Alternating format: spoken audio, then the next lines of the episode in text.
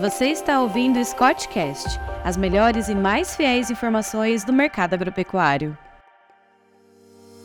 Olá a todos que nos acompanham. Eu sou Pedro Gonçalves, sou engenheiro agrônomo, também analista de mercado aqui na Scott Consultoria. Eu venho trazer para vocês um pouco do que, que a gente está vendo para o mercado do boi gordo para essa quarta-feira, algumas notícias diferentes né, do que a gente teve, teve visto aí praticamente durante maio todo e o começo desse mês de junho.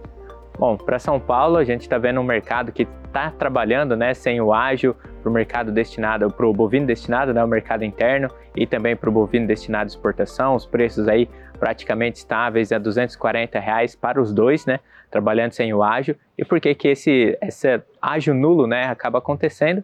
A gente está vendo uma valorização do real né, frente ao dólar e também pressão para cima da, do preço pago né, pela tonelada de carne bovina exportada. Os preços aí estão 20% mais baixos quando comparado ao mesmo período do que teve aí para o ano anterior, mais próximos de 5 mil dólares a tonelada né, de carne bovina. Então as margens das indústrias frigoríficas acabam afetadas e acaba gerando né, essa nulidade para cima do ágil para o mercado interno, para o mercado exportador.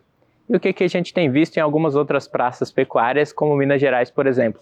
O enxugamento né, da oferta, que vinha uma alta oferta aí para esse mês de maio, esse começo de junho também, esse enxugamento da oferta trouxe uma recuperação da arroba do boi gordo em Belo Horizonte, né, de R$ reais por arroba para o boi, e no norte né, de Minas Gerais houve uma valorização do preço pago da arroba da vaca e da novilha em R$ reais por arroba, e a gente já começa a observar alguma movimentação positiva em algumas praças pecuárias, nada ainda muito distoante do que, que a gente veio vindo para maio, porém já começando a dar um sinal de recuperação para essa primeira quinzena né, de junho, talvez aí entre com um pouco mais força para o começo de julho, né, final ainda desse mês, onde as ofertas realmente devem estar mais enxutas, principalmente pegando que a expectativa de confinamento para esse segundo semestre vem em baixa também, o que deve diminuir essa oferta de matéria-prima para esse segundo semestre.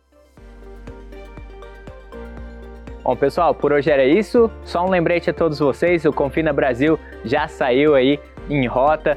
Já estamos passando aí pelas propriedades mapeadas aí no estado de São Paulo. Essa primeira rota que vai passar também pelo Paraná, por Goiás e Minas Gerais. Então, não deixe de conferir o nosso projeto aí em todas as mídias sociais da Scott Consultoria, arroba Scott Consultoria, e também do Confina Brasil, arroba Confina Brasil, com um diário de bordo especial no site confinabrasil.com.